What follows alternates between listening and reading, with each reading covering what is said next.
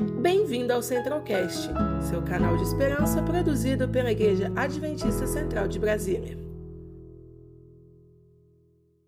Parabéns à igreja pela iniciativa, não só de colocar esse banner aqui, mas de estar trabalhando tudo que esse banner pretende representar, que é uma igreja envolvida, comprometida com a missão de salvar aqueles que ainda não conhecem a Cristo Jesus, de levar e compartilhar a salvação. Parabéns à igreja. E é sobre isso que nós estamos falando de maneira mais enfática neste mês. E mais especialmente no sábado, no dia de hoje, neste sábado, nós vamos falar um pouquinho sobre a missão, mas no contexto do desafio das grandes cidades, o contexto do desafio que a missão urbana nos traz, que é o nosso contexto, que é a nossa realidade, certo? Eu queria convidá-lo, assim como você está, a curvar a sua fronte para a gente fazer mais uma oração. Pai querido, obrigado por tudo que já experimentamos até aqui no início desse sábado. Obrigado pelo convite que o Teu Santo Espírito nos fez para vir à igreja. Isto não é, Senhor Deus, um impulso natural do nosso coração. Buscá-lo, adorá-lo, render nossa, a nossa vida diante de Ti, não é um impulso natural do coração humano. Mas se aqui estamos, é pela obra do Teu Santo Espírito em nossa vida e por isso o louvamos e por isso o agradecemos. Queremos que o Senhor fale conosco esta manhã. Por favor, que teu Santo Espírito passeie livremente por entre esses corredores, por entre esses bancos e alcance o coração de cada adorador e filho teu sensível, sincero e aberto para ouvir a tua voz e ser impressionado por ti. Obrigado, Deus, por essa oportunidade de ter liberdade para estudar a Bíblia. Em nome de Jesus, permaneça conosco, é o que te pedimos. Amém. Sexta-feira à noite, em uma entrevista marcada, Satanás recebe em suas dependências um dos seus mais leais e fiéis súditos, o demônio Apolion. Apolion é então é recebido para uma conversa com ar de consulta. O tópico da reunião é sobre um novo bairro que, se, que está se estabelecendo numa grande cidade. Milhares de pessoas estão se mudando para esse local, mercados abrindo, escola começando suas atividades, transporte agora viabilizando as conexões com o centro da cidade, com outros bairros. Constatada essa realidade, o arqui-inimigo de Deus pergunta: Apolião, que significa destruidor. Apolião que, Apolião, que providências foram tomadas para trazer destruição e manter em trevas as famílias que estão ali residindo?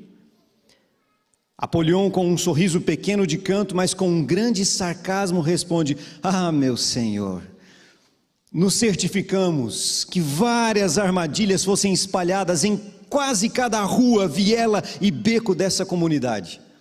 Além disso, todos estamos confiantes, meu Senhor, que os próprios problemas que já criamos na balbúrdia e caos da cidade tratarão de destruir qualquer resquício de fé e esperança de uma vida melhor para essa gente. Satanás, então, de costas, com as mãos para trás, pergunta: você tem certeza, Apolion? Sim, respondeu o leal destruidor. Então o grande líder dos demônios vira subitamente, como que num impulso de fúria, dá um tapa na mesa e diz: Há uma ameaça. Apolion, com a voz trêmula de medo e gaguejando ante a fúria do seu soberano Senhor, pergunta: Qual, qual ameaça, Senhor? Abre-se então como que uma tela na parede, se projeta como que um vídeo mostrando toda a escuridão do bairro, mas de repente um ponto de luz chama a atenção de Apolion, que fica surpreso. Afinal, ele mesmo havia se certificado de que o bairro inteiro permaneceria em trevas, mas ali estava uma luz. Uma luz que brilha mais e mais, expulsando as trevas ao seu redor e servindo como um farol, ajudando a muitos que por ali passavam a desviar-se das armadilhas que o próprio Apolion plantara. Que luz era essa? Era uma igreja recém-plantada. Essa cena imaginária, ela reflete, na verdade, uma realidade que Ellen White afirma no livro Atos dos Apóstolos, página 219, dizendo assim: Terrível é a luta que se trava entre as forças do bem e do mal, em centros importantes, grandes cidades, grandes centros, nos quais os mensageiros da verdade são chamados ao trabalho. No livro Medicina e Salvação, página 302, ela diz: milhares de pessoas em nossas cidades são deixadas em trevas, e Satanás está jubiloso com o que? Com a nossa demora pois isso lhe dá a oportunidade de trabalhar nesses campos com homens de influência para promover os seus planos. Nós temos uma urgência em trabalhar com as grandes cidades, os grandes centros. E por que nós temos urgência em fazer planos para alcançar as grandes cidades e os grandes centros? Eu vou lhe dar pelo menos quatro razões. Primeira, porque a própria, a própria Bíblia, em Mateus capítulo 28, você conhece, quando Jesus deu a ordem para ir e fazer discípulos, ele disse de toda a nação, povo, tribo, tribo e língua. Isso não nos dá o direito de excluir ninguém, uma só pessoa sequer. Essa é a primeira razão. A segunda razão é porque Ellen White já há mais de 100 anos chamou a nossa atenção para aumentar os esforços e o foco no trabalho missionário nas grandes cidades. Aliás, ontem fez 106 anos que essa serva do Senhor descansou e aguarda a gloriosa manhã da ressurreição. E que legado através dela o Senhor nos deixou. Veja o que ela disse a respeito disso. Pode projetar para a gente, por favor. Ela disse o seguinte: O trabalho nas cidades é obra essencial para esse tempo. Quando as cidades forem trabalhadas como Deus deseja, o resultado será o colocar-se em operação um poderoso movimento como nunca foi testemunhado. Interessante. Na época em que ela escreveu isso, nós tínhamos quatro vezes menos habitantes no mundo e treze vezes menos população, uma população num contexto urbano. 13 vezes menos. Se ela estava preocupada naquela época, será que nós não deveríamos hoje ter a mesma preocupação? Essa é a segunda razão. Terceira razão, por que nós deveríamos fazer com urgência planos que alcançassem cada vez mais as grandes cidades? Porque é onde as pessoas vivem. Eu não sei se você sabia, mas 87,6% da população brasileira, só no Brasil, vivem hoje no contexto urbano. E o restante vive dependendo do contexto urbano. Existem no mundo hoje 535 cidades com uma população maior que um milhão de habitantes. Muitas dessas cidades, dessas 535, já têm mais dos seus 10 milhões de habitantes. E um número cada vez mais crescente delas já atinge, com a sua região metropolitana, mais de 20 milhões de habitantes. Somente dois países no mundo, pense comigo, Índia e China, somente os dois juntos perfazem um pouco mais de um terço da população da Terra alcançando quase 3 bilhões de habitantes somente nesses dois países, enquanto o mundo tem quase seus 8 bilhões de habitantes. Somente na China, 20 cidades na China têm mais de 5 milhões. Só para você ter uma ideia do que isso significa, no nosso país nós só temos duas, São Paulo e Rio de Janeiro. Rio de Janeiro com um pouco mais de 6 milhões e São Paulo com seus 12 milhões, um pouco mais de 12 milhões. Na China tem 20 cidades com mais de 5 milhões. Mas tem seis cidades com mais de 10 milhões e uma cidade que é Xangai com mais de 22 milhões de pessoas. Olha o desafio. Hoje estima-se que cerca de 75 a 80% de toda a população do mundo vive no contexto das grandes cidades. É onde as pessoas vivem. Como poderia ser diferente? A igreja precisa cada vez mais e cada vez mais rápido pensar em métodos, estratégias para alcançar as pessoas nos grandes centros. Quarta razão do porquê nós temos que ter esse senso de urgência é porque a cidade nos dá desafios, mas também grandes oportunidades. Quais são alguns dos desafios que a cidade nos apresenta? As pessoas são muito ocupadas. O custo de vida, compra de terrenos, manutenção de pessoas, de obreiros, de funcionários, tudo é muito caro, construção, tudo é muito caro e burocrático. O secularismo que invade e domina as grandes cidades traz consigo o individualismo que isola as pessoas e as mantém solitárias mesmo no meio de uma grande massa. O dinheiro, a busca pelo prazer, seja na luxúria, seja na alimentação, tem mantido na escravidão bilhões de pessoas que sacrificam a sua saúde no altar da idolatria. Esses são alguns dos desafios. Mas quais são as oportunidades? Não olhemos só os desafios, tenhamos em mente que eles são reais. Mas vamos dar mais atenção às oportunidades. E quais são as oportunidades? São muitas. Sabe por que são muitas? Porque são muitas as necessidades. Para cada necessidade, a igreja tem uma oportunidade. As pessoas estão solitárias no meio de uma multidão, é verdade, mas estão conectadas. Estão conectadas. Essa é uma grande oportunidade. A boa notícia no meio de tudo isso é que Deus não conhece impossíveis. A pergunta para mim e para você é: nós conhecemos esse Deus? Onde vemos a impossibilidade, Deus quer nos mostrar as oportunidades. Para cada necessidade, uma oportunidade diferente de apresentar a verdade. Certa vez, um pastor presbiteriano, ele na região onde ele morava, ele percebia que chegavam muitos imigrantes, especialmente sul-coreanos, numa região dos Estados Unidos. E essas pessoas chegavam sem, sem rumo, muitas delas.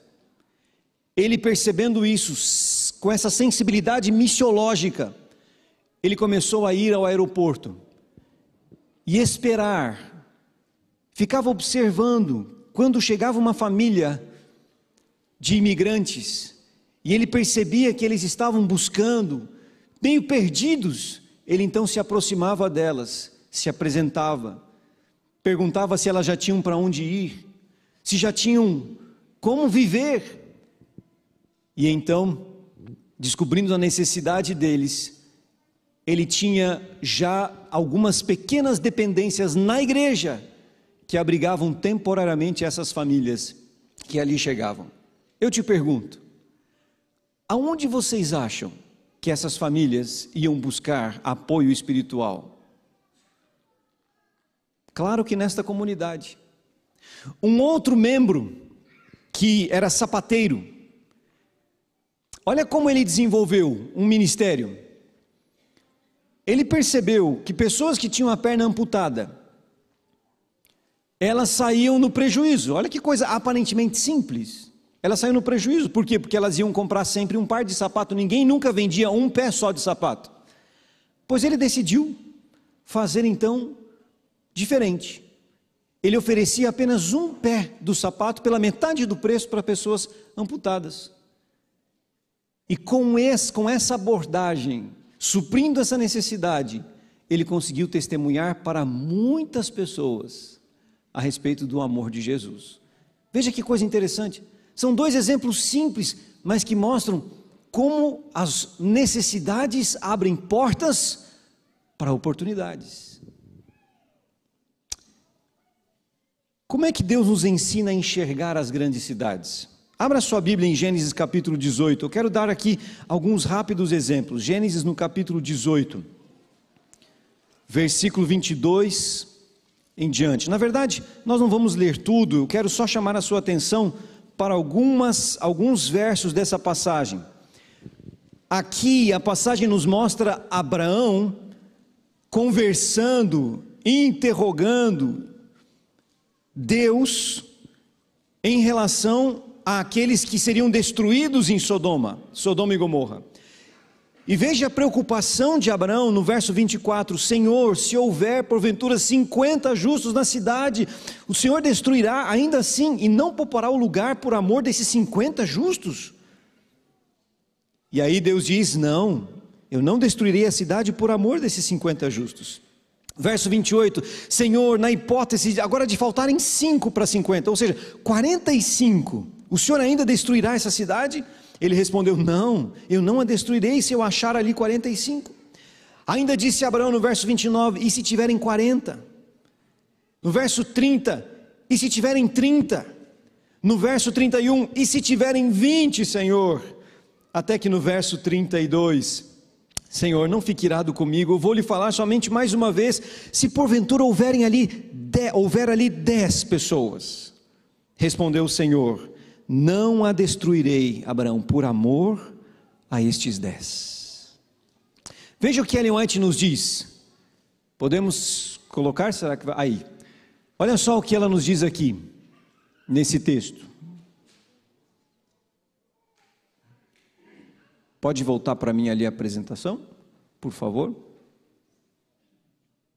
Ela diz assim: eu vou avançando, a hora que você conseguir, pode colocar para a gente para a gente ganhar tempo. A Bíblia, eh, o Espírito de Profecia diz assim sobre essa atitude de Abraão: o amor pelas pessoas que estavam por perecer é o que inspirava a oração de Abraão.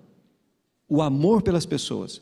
Ao mesmo tempo em que lhe repugnavam os pecados daquela cidade corrupta, ele desejava que os pecadores pudessem ser salvos.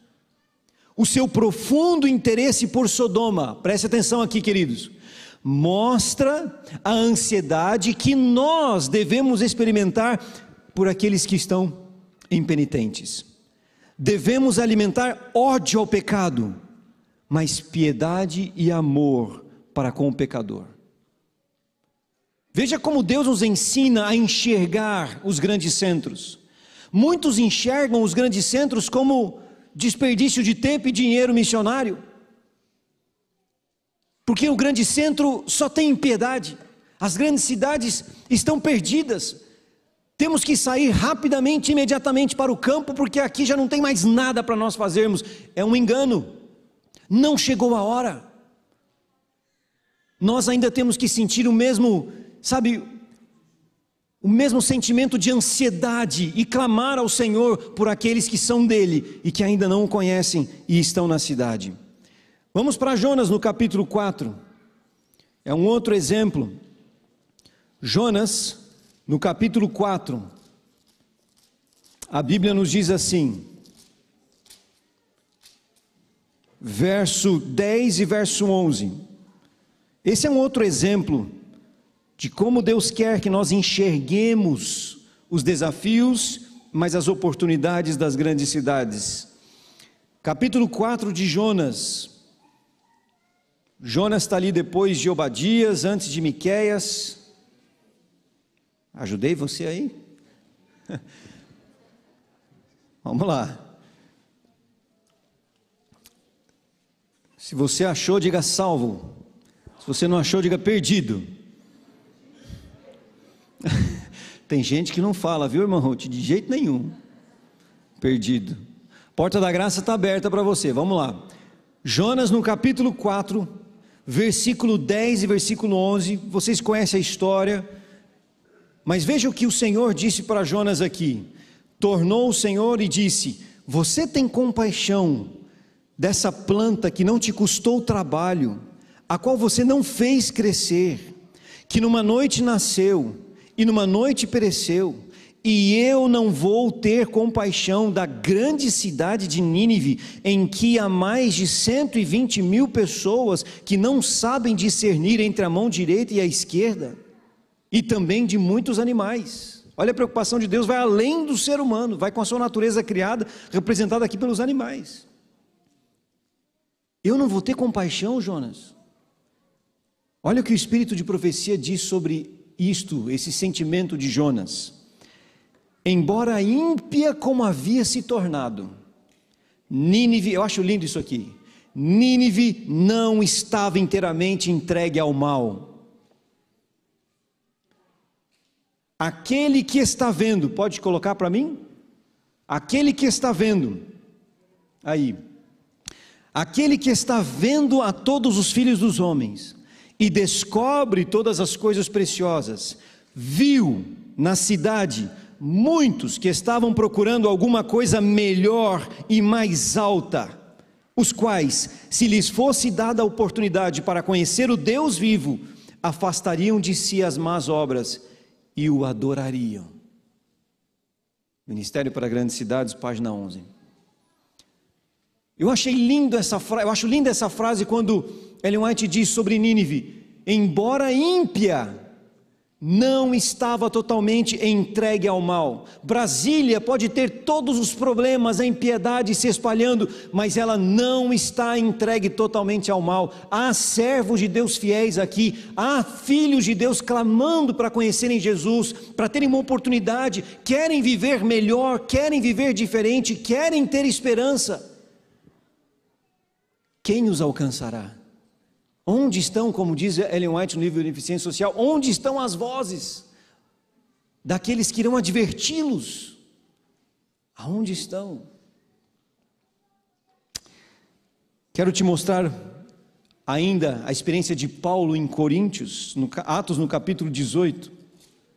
Vá um pouco mais para frente da sua Bíblia, Atos no capítulo 18. Essa experiência de Paulo nos ensina nos ensina alguns princípios, princípios em relação à missão no contexto das grandes cidades.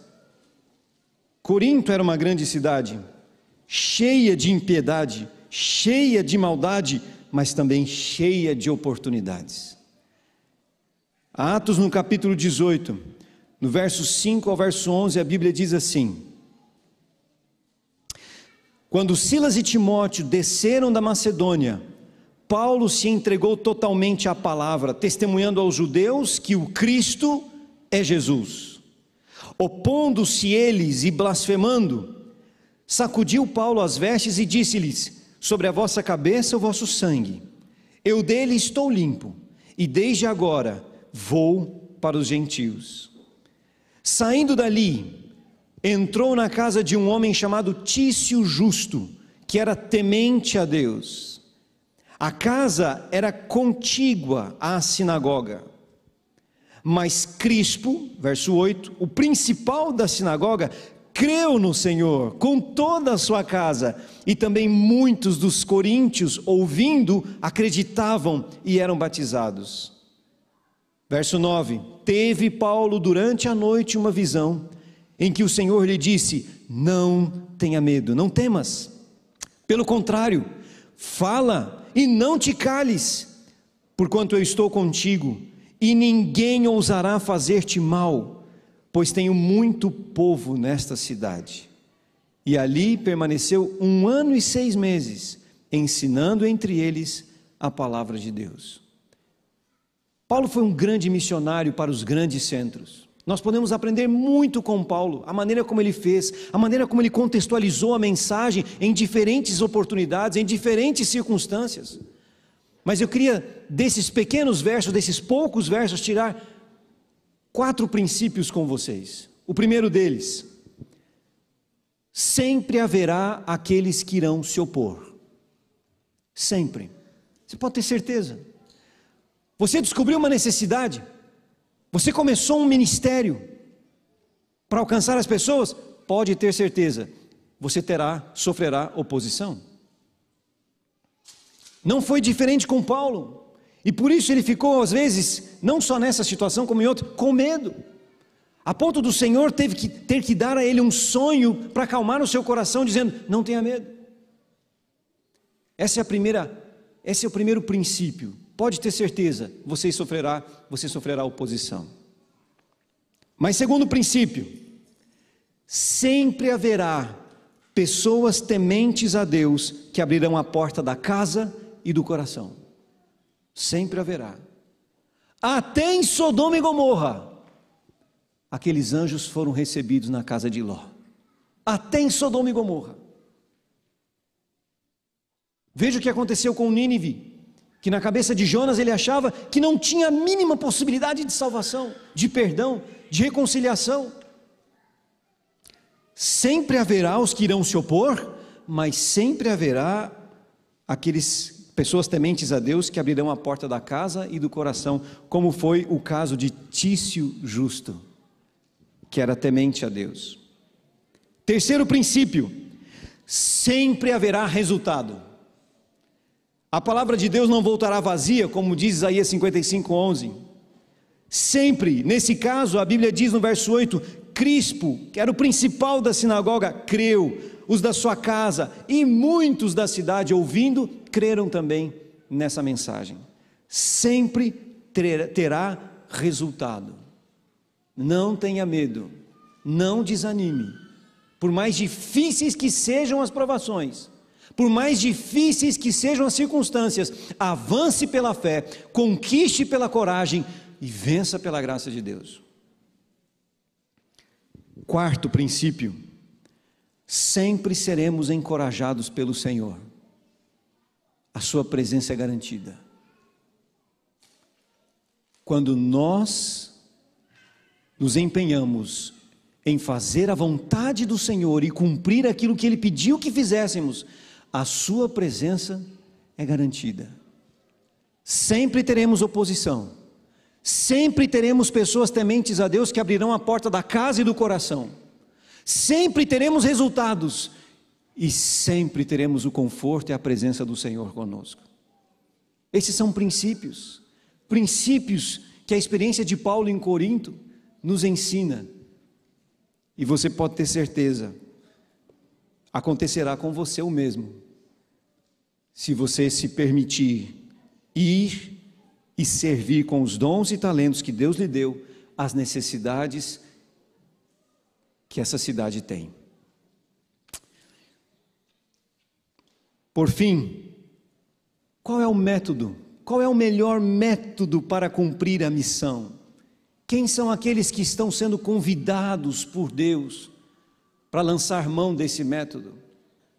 Bom, Ellen White nos responde, pode colocar para a gente, por favor. Você conhece esse texto e nunca é demais lembrá-lo.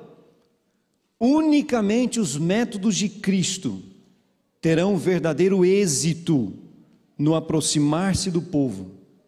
O Salvador misturava-se com os homens como uma pessoa que lhes desejava o bem, manifestava simpatia por eles, ministrava-lhes as necessidades, granjeava-lhes, ganhava-lhes a confiança e então ordenava: segue-me, segue-me. Alguém certa vez disse uma frase que é muito verdadeira.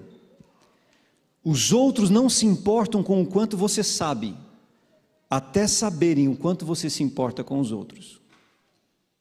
Vou repetir. Os outros não importam, ou os outros não se importam com o quanto você sabe, até saberem o quanto você se importa. As pessoas precisam, mais do que nunca, nos dias de hoje, de representantes vivos da verdade. De pessoas que possam demonstrar com a sua própria vida os benefícios de serem um cristão, de ser cristão, os benefícios de ser um fiel adorador do Senhor, elas têm que ver na sua vida as mudanças que isso provocou, e elas compreenderão aquilo que você tem para compartilhar. O Espírito de Profecia, no livro Atos dos Apóstolos, tem esse texto, é o último que eu quero compartilhar com vocês esta manhã. A causa de Deus na terra, nestes dias, está em necessidade de representantes vivos da verdade bíblica. Os ministros ordenados, sozinhos, não são suficientes para a tarefa de advertir as grandes cidades. Quantos Deus está chamando? Veja, Deus está chamando não somente pastores, mas também médicos, enfermeiros, comportores, obreiros bíblicos e outros, consagrados membros da igreja, possuidores de diferentes talentos, que tenham o conhecimento da palavra de Deus e possuam o poder de Sua graça, porque só conhecimento sem o poder não adianta nada. Aliás, é uma das piores tragédias que podem acontecer no cristianismo é alguém sair para tentar falar de Jesus sem ter estado com Jesus, sem ter o poder de Jesus em sua vida. Essa é uma das piores tragédias que podem acontecer. Lembram dos sete filhos do sumo sacerdote Sevas, em Atos capítulo 19? Saíram para tentar expulsar demônios. Sete filhos de um sumo sacerdote não eram filhos, não eram filhos de um pagão. E saíram para fazê-lo em nome de Jesus e em nome de Paulo, que pregava a respeito de Jesus e chegaram numa pessoa que estava possuída por um espírito maligno e o espírito lhe disse assim: Eu sei quem é Jesus, conheço Jesus, também sei quem é Paulo, mas vem cá, quem são vocês? Não os conheço. E diz a Bíblia que aquele que estava possuído por um espírito maligno lançou-se sobre eles, bateu neles, machucou eles e eles foram envergonhados, nus, feridos, embora. Imagina a vergonha para esse pai. Alguém que conhecia, alguém que transmitiu o conhecimento, mas não conseguiu transmitir o poder. Seus filhos tinham o conhecimento, mas não tinham o poder, não tinham o espírito, a graça que acompanha esta mensagem. Pessoas que tenham conhecimento da palavra de Deus e que possuam o poder da sua graça para que considerem as necessidades das cidades não advertidas. O tempo está passando rapidamente e muito resta ainda a ser feito. Todos os meios devem ser colocados em operação para que as oportunidades atuais sejam sabiamente aproveitadas. Você está entendendo por que, que um ministério como esse é tão relevante? Doutores da esperança, ou doutores da alegria, né? Por que é tão relevante? Você está entendendo por que ter uma missão Caleb, onde jovens podem se unir, dedicar um tempo das suas férias para abrir portas, para fortalecer igrejas, para plantar igrejas, é tão importante? Você entende por que um ministério de desbravadores, aventureiros, você entende por que, sabe, o ministério da asa, você entende por que isso é importante? Você entende por que ter um coral que sai daqui da igreja para ir cantar lá no hospital ou lá na, na, na rodoviária central? Você entende por que isso é importante? Porque todos os meios, todos os meios devem ser colocados em ação para alcançar aqueles que ainda não conhecem Jesus. É como uma rede, nós precisamos lançar a rede, não é o anzol, é a rede. Nós estamos tendo o privilégio nesse mês de julho de terem milhares, de ter milhares de Calebes espalhados no território da divisão sul-americana anunciando o amor de Jesus. E aqui na igreja central não é diferente. A igreja central tem um grupo que está servindo numa cidade a 350 quilômetros daqui, que era a cidade a última cidade do território da placa ainda sem presença adventista, do território da placa. Mas esses Calebes, juntos com o ano missão, estão lá. E eu queria convidar o Rômio para que mostrasse um pouquinho o que é que está acontecendo nesse lugar. Rômio, fala para gente, o que é está acontecendo aí? Sítio da Abadia.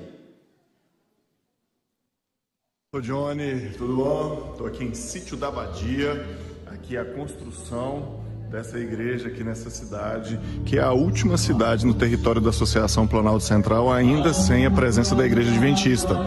O pessoal está aqui agora realizando um momento de louvor aqui do culto de hoje. Você vê aqui a faixa, está acontecendo aqui o evangelismo A missão Caleb está acontecendo aqui nesse lugar. Todas as noites temos aqui cerca de 25 a 30 pessoas interessadas assistindo às programações. E aqui estão os nossos jovens utilizando esse método de Jesus, né? o método de se misturar com as pessoas, de se envolver com elas e de compartilhar a mensagem com elas. Peço a oração de todos da nossa igreja por esta nova igreja, essa filhotinha que está surgindo aqui em Sítio da Badia, no nordeste de Goiás, a última cidade ainda sem a presença adventista por pouco tempo, mas estamos iniciando o trabalho aqui. Pedimos que você ore por esse trabalho. Que Deus abençoe. Amém? Ali estão os valorosos Calebes, ali estão os jovens do ano em missão e ali está sendo plantada uma igreja. Lembre-se, um pontinho de luz no meio da escuridão, que vai iluminando cada vez mais, cada vez mais, mostrando as armadilhas de Apolion, o destruidor. Quando eu me casei, na verdade, um pouquinho antes do casamento, eu estava trabalhando em Curitiba, sendo capelão do Colégio Adventista do Portão, e a Carol estava terminando a faculdade no NASP. E o nosso combinado foi o seguinte: ela cuidava de todos os detalhes do casamento e eu tinha que providenciar onde morar. Justo, não?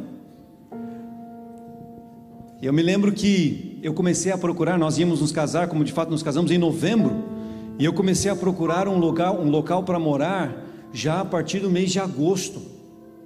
Comecei a procurar dentro do pouco tempo que eu tinha, mas eu não encontrava. Eu ia, olhava o apartamento e não dava certo, não dava certo, tentava fechar negócio, não dava certo. E eu tinha pouco tempo, porque na escola eu tinha 30 horas aulas, mais duas capelas e mais o atendimento à igreja no final de semana. Eu trabalhava muito.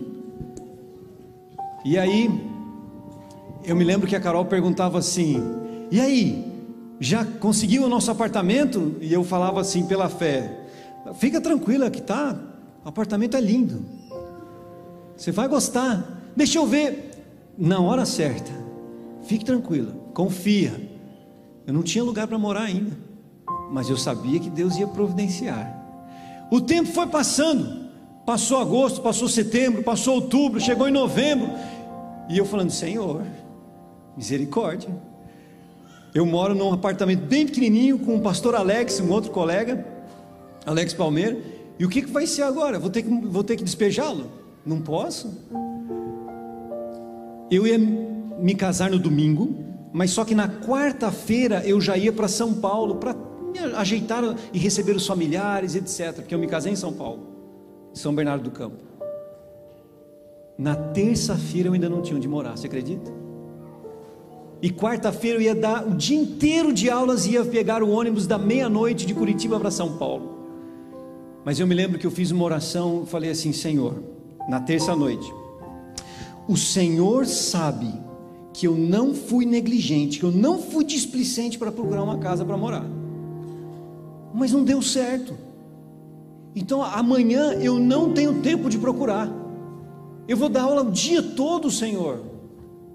E eu vou para lá sem ter onde morar. Eu vou casar, vou para a lua de mel, vou voltar da lua de mel, vou morar onde? Senhor, agora está nas tuas mãos.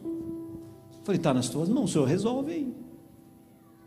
E fui dormir tranquilo. Acordei no dia seguinte, dei as aulas, mais ou menos por volta das 5 da, horas da tarde, o Alex, que eu botei todo mundo para procurar casa também. O Alex me liga e diz assim: claro, a gente tem que fazer a nossa parte, né? Me liga e diz assim: Johnny, achamos um apartamento para você. Eu falei, oh, bênção. Olha, marcamos com o dono da imobiliária sete horas da noite para a gente ir lá visitar o apartamento. Falei, tá bom. Fomos lá às sete horas. O apartamento ficava a menos de uma quadra de onde eu já morava, a uma quadra do colégio, perfeito o apartamento, dentro do que a gente podia pagar, tudo bonitinho, maravilhoso. E aí eu peguei e falei para o dono da imobiliária assim, falei assim, Alcir, eu gostei e quero ficar com o apartamento, só tem um problema, eu estou viajando agora daqui três, quatro horas e eu não tenho como te dar nenhum documento aqui. Vocês pedem até atestado de óbito de quem está vivo para segurar o, o aluguel. O que, que eu posso fazer? Aí ele disse assim: Pastor, fique tranquilo. Ele era secretário da igreja adventista do Portão. Falou assim: fique tranquilo. a casa é sua, vai em paz. E eu fui. Fui, até aí o milagre já foi grande, né? Então espera um pouquinho. Aí eu fui, me casei, fui para lua de mel. Quando eu voltei para Curitiba, nós voltamos para Curitiba, entramos num apartamento bonitinho, tudo novinho. Como é bom casar, né? Eu queria casar de novo com a mesma mulher. Deixe, fique, né? Deixe bem claro isso, né, amor? Casar de novo foi para ter tudo novinho, assim, sabe? E aí eu lembro que a Carol me disse: Você sabia que nós temos, que eu tenho um primo que mora aqui em Curitiba, um primo é, da, por parte de pai? Falei: Ah, não sabia, que legal. Pois é, e ele, ele, na verdade, é casado com uma moça que não é da, não é da igreja. Ele também está meio afastado, assim, sabe? Tudo bem. Aí, depois de uma semana, queridos, o meu sogro falando com esse primo da minha esposa, disse assim: Gilberto, você sabia que a Carol casou e está morando aí em Curitiba? Pois é, eu fiquei sabendo que legal. E que bairro que eles moram? E aí meu sogro respondeu: Ah, eles estão morando no bairro do Portão. E aí ele disse assim: Nossa, mas é o meu bairro, é onde eu moro. Qual que é a rua que eles moram? Ah, é a rua São Mateus. Meu sogro tinha o endereço é a rua São Mateus. E aí o Gilberto do outro lado disse: Mas peraí, é a minha rua.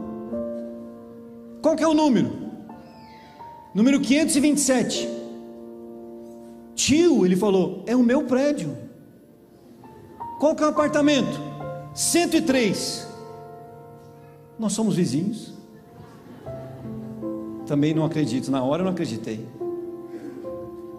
Queridos irmãos, numa cidade com mais de 2 milhões de habitantes, Deus nos colocou no apartamento embaixo do primo da minha esposa. Nós não sabíamos. Eu não sabia. E quando eu fiquei sabendo disso, nós entendemos que ali estava a nossa missão. E depois de fazer amizade, ela é de origem é, nipônica, então ela é um pouco mais reservada. A esposa dele é Adriene. E aí nós fomos fazendo amizade, fomos fazendo amizade. E depois de estudar a Bíblia e conviver por três anos com eles, a primeira pessoa que eu tive o privilégio de batizar e entregar a Jesus no tanque batismal foi Adri, Adriene. Foi a primeira pessoa que eu pude batizar no meu ministério depois da minha ordenação. E quando eu fiz o batismo dela, no dia seguinte, pastor Stanley me liga e diz assim: Amigo, estamos enviando você para Piraí do Sul. Ele já era meu secretário nessa época. E eu falei: Pira, o pastor, Pira onde? É uma cidadezinha no interior do Paraná. E para lá nós fomos. Para lá nós fomos. Nossa missão ali havia sido concluída. Hoje, Gilberto e Idri são líderes da igreja, não mais do portão, agora de Água Verde. São uma bênção. E em setembro eu estou indo lá para batizar a única filha deles, a Manu. Por que, que eu contei essa história para você? Para você entender uma coisa. Eu e você não sabemos onde estão as pessoas sinceras, nesta grande cidade, nesta comunidade da Asa Sul, mas o Senhor sabe. Se você estiver disponível, o Senhor o colocará, o Senhor a colocará em contato com as pessoas a quem Ele deseja alcançar. A minha pergunta é: você está disposto? Quem está disponível? Quem está disponível a dizer: Eu vou, Senhor, eu vou, eu vou cumprir a missão. Amém? Nós vamos ouvir uma música agora do trio que vai nos lembrar do poder que necessitamos para cumprir a missão. E logo após vamos orar.